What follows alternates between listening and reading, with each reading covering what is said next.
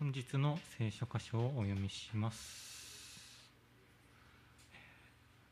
本日の聖書箇所は人の働き16章25節から33節です。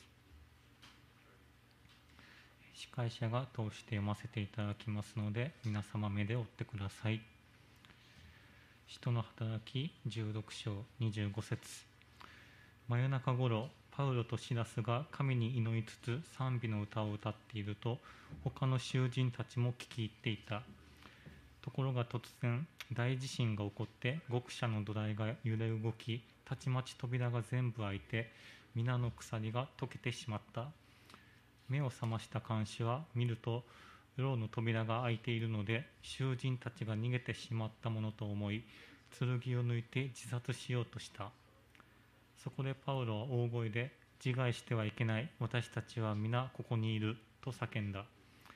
看守は明かりを取り駆け込んできてパウロとシラスとの前に震えながらひれ伏した。そして2人を外に連れ出して先生方救われるためには何をしなければなりませんかと言った。2人は主イエスを信じなさい。そうすればあなたもあなたの家族も救われますと言った。そして彼とその家の者全部に主の言葉を語った。看守はその夜時を移さず2人を引き取りその打ち傷を洗った。そしてその後ですぐ彼とその家の者全部がバプテスマを受けた。真夜中頃です。よろしくお願いします。おはようございます。この間ショッピングモールに行きました。イオンいつも行くんですけどキューズモール行ったんです。やっと歩き始めたあの歩き始めた話し始めた小さな子がお母さんに「お願いお願いエレベーター乗りたいねんお願い一生のお願い」それを聞いた一緒に住んでる大学生はいや一生の願いのタイミング早すぎるやろって突っ込んでいました。一生のお願いって2歳3歳ぐらいの子はどこで覚えたんでしょうか？今日も私たちの一生に関わる聖書を一緒に見ていきたいと思います。前回は悪霊占いの霊に疲れた女奴隷が神様によって解放された話でした。その女性から利益を得て生活していた主人、まあ、ヤクザみたいな人は収入源がなくなったので怒りました。それでパウロとシラスをピリピの町の長官偉いさんに訴えたんです。使徒の働きの16章の1924に詳しく書かれています。前の YouTube を見たらメッセージがあります。この者たちは聞いてください。ユダヤ人で私たちの町をかき乱しています。ローマ人である私たちが受け入れることも行うことも許されていない風習を宣伝してます。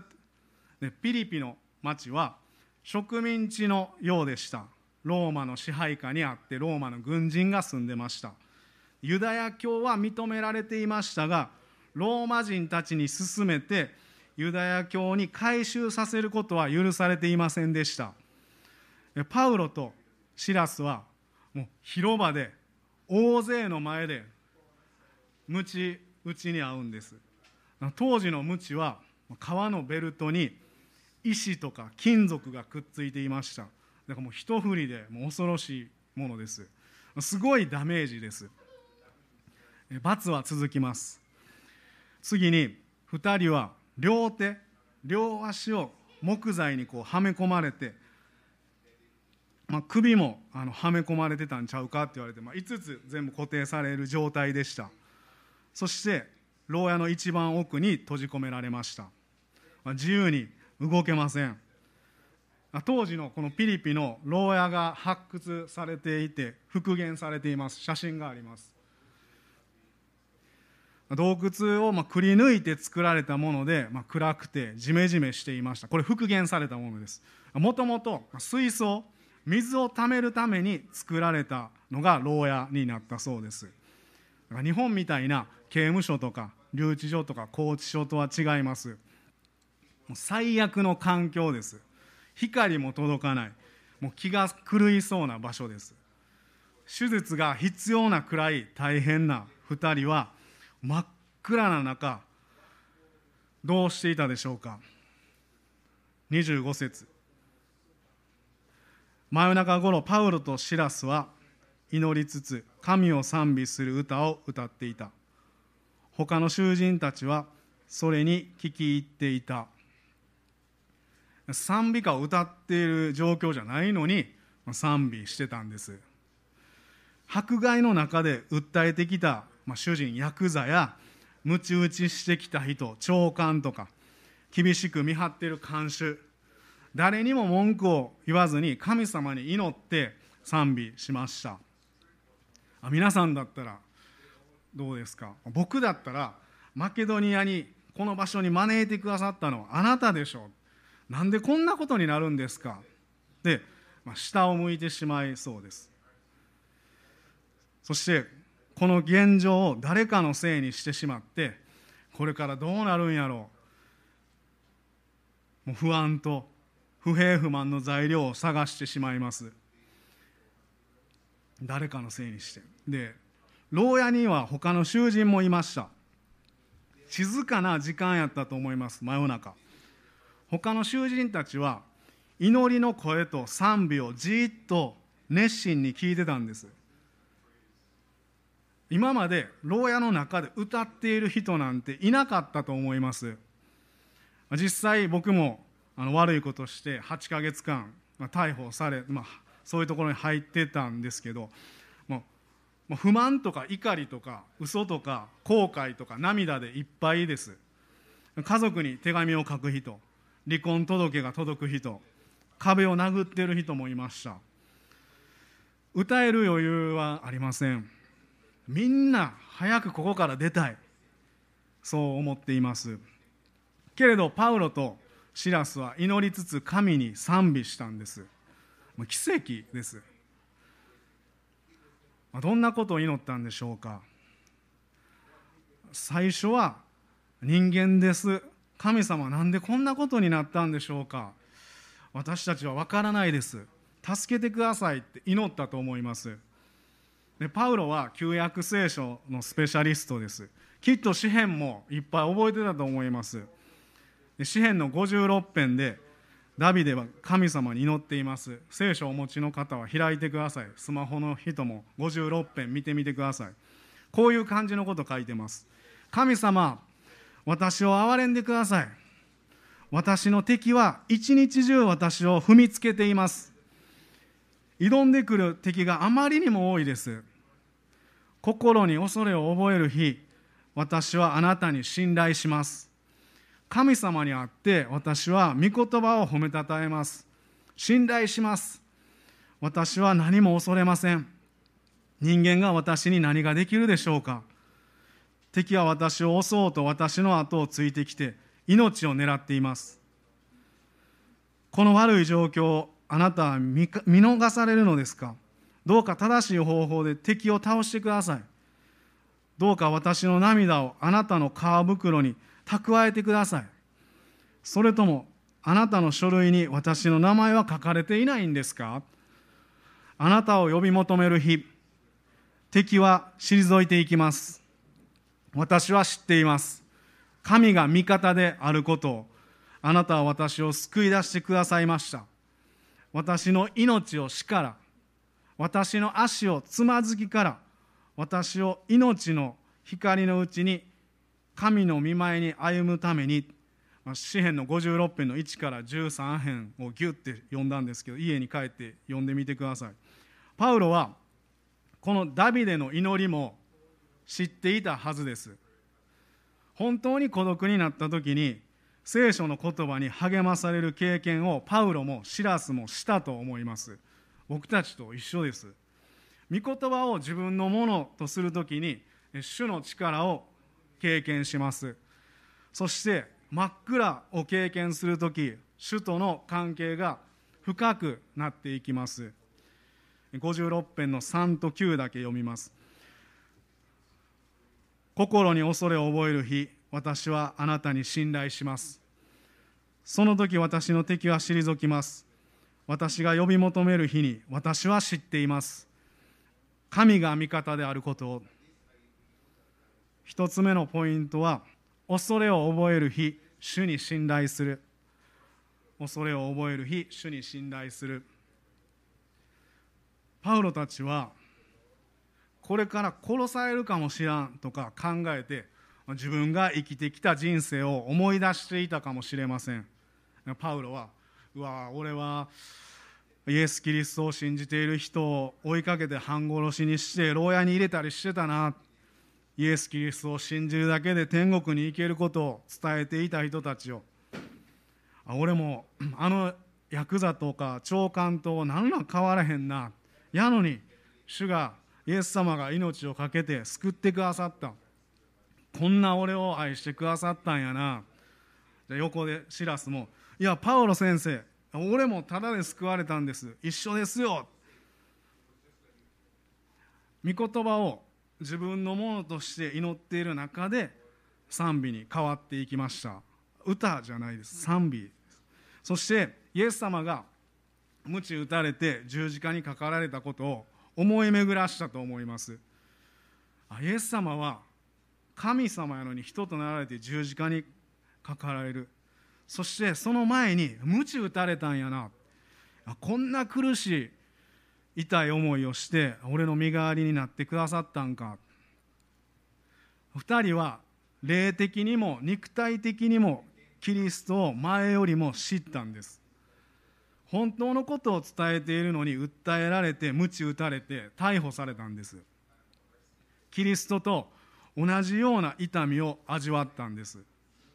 実際に足や手首は動かせない状態です。けれど魂や霊は鎖につながれていません。捕まえられてないんです。息をしていることとか命があることを2人で感謝したと思います。真っ暗な中でも主を見上げるときに賛美に変わります。ある特別支援学校の先生が怖いを分解するとほとんどが知らないとわからないでできている。だから知識が必要なんだと書いていました。神様を知らないわからない時はただ怖いだけです。僕高校卒業後自衛隊に入りました。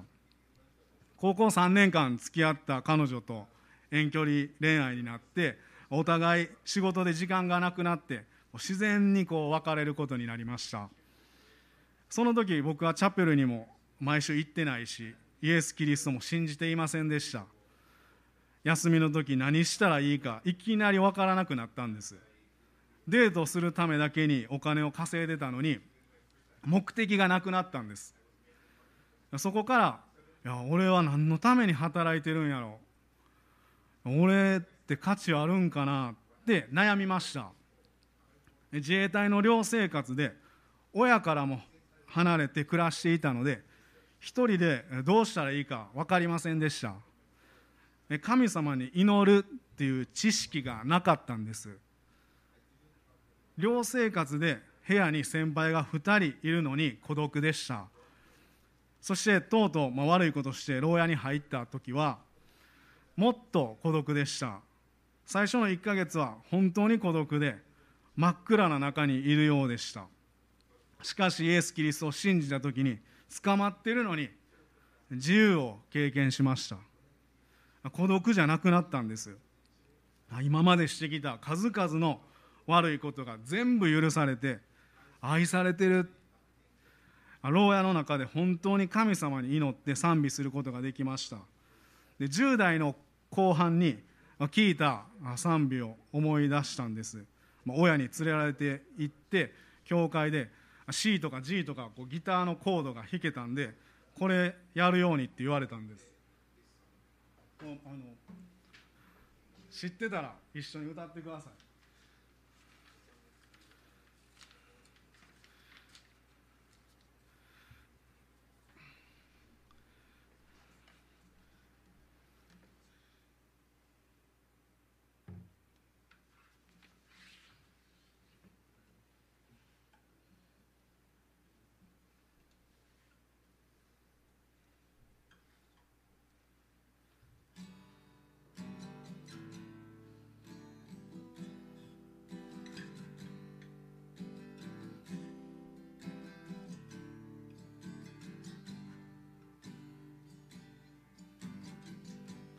弱い時の力探し求める宝。You いおり my あなたにすべて捧げ。あなたを求め続け。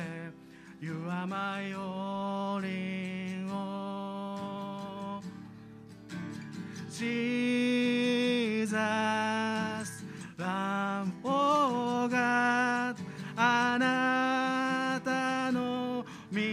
皆を声の限り褒めたたえます罪と汚れ除きよみがえったあなたは You are my only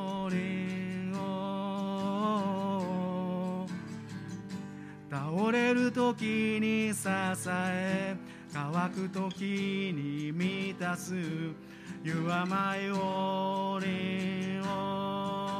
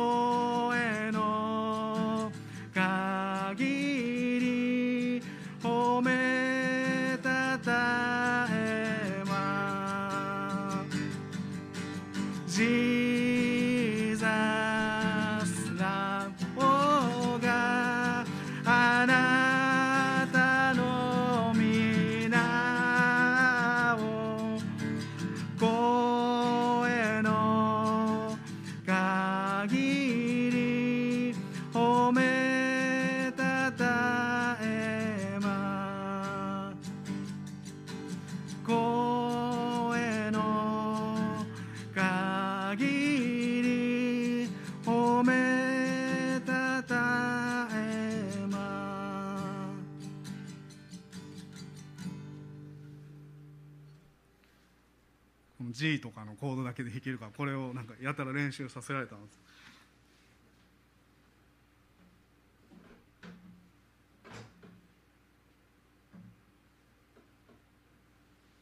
英語で歌えたら英語の方がめっちゃ意味がしっかりしてるんですけどまたこなちゃんとかエリさんに歌ってもらったらいいです、まあ、今はあの信じてるので祈って賛美ができます。で教会でいろんな方の話悩みや祈りを聞きます、まあ、その課題を。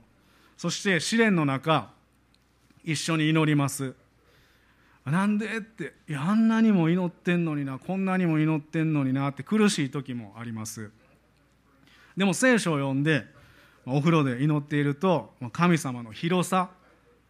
もう広さこうですね。もう知ります。詩篇の18の19主は私を広いところに導き出し私を助け出してくださいました。主が私を喜びとされたからです。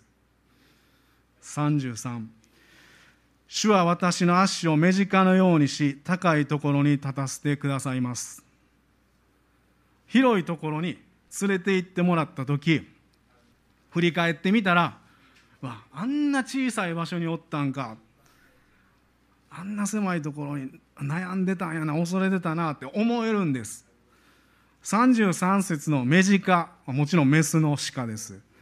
聖書でイスラエルの民を表す時女性形で表されています。主は私の力神様の力で高いところに立って試練を上から見下ろしてどう戦えばいいのか分かってくるっていうことです。詩篇この箇所ゆっくり家で読んでみてくださいどうやって弓引いたらいいか。どうやって上から戦ったらええかって。教えてくれます。主に信頼し歩む時この状況も主が治めておられるんやって。人間では思いもつかない思いに精霊様が導いてくださいます。あ私のために十字架にかかってくださった方は死んで終わりではない。3日目によみがえられて今も一緒に歩んでくださってるんや。一人暗いジメジメした牢屋のような試練の中でも祈って賛美できるように変えてくださるんです。ヨハネの一章の3節から5節。すべてのものはこの方によって作られた。作られたものでこの方によらずにできたものは一つもなかった。この方には命があった。この命は人の光であった。光は闇の中に輝いている。闇はこれに打ち勝たなかった。この方に命があるんです。どんな暗闇もイエス様には勝てないんです。絶対に。そんな方が私たちと一緒にいてくださるんです。絶対勝ってる方が。全てのものを作られたお方です。2つ目のポイントは試練の中で主に祈り賛美する。試練の中で主に祈り賛美する。26節。すると突然大きな地震が起こり牢獄の土台が揺れ動きたちまち扉が全部開いてすべての囚人の鎖が外れてしまった。祈って賛美している途中です。祈り終わってとかじゃないんです。祈りの中賛美の途中で主が行動してくださったんです。全部知ってくださってるんです。扉が開いて手と足首動けないように固定されてたもの全部外れたんです。不思議な自信です。囚人みんな鎖が外れたんです。えってパウロとシラスだけでええやんって思いました。パウロとシラスは牢屋の中の囚人のためにも祈っていたんだと思います。パウロたちの賛美に囚人たちも聞き入ってました。普通やったらラッキー取れたって逃げると思うんですが誰も誰一人逃げてないんです。囚人たちはああの人たちが賛美してたから神様が助けてくれたんちゃうかってなったと思います。シーンとした厳かな時間です。地震その地震で目覚めた看守はやばい。みんな逃げた。死んだ方がましや。当時の看守はその看守のミスで囚人たちを逃がしてしまったら代わりに看守がその人たちの刑罰を受けないとダメでした。どんなに言い訳しても聞いてもらえません。しかも広場でみんなの前見ているところで刑が執行されます。看守はうわ家族もいてるし俺が死んでも家族に迷惑かかってしまうと思って一人で自分を守るための剣を取って死のうとしました。パウロは大声で「死ななくてもいい」ってみんなここにおるから。真っ暗な中看守には囚人たちがいるのを見えなかったんです奥やから。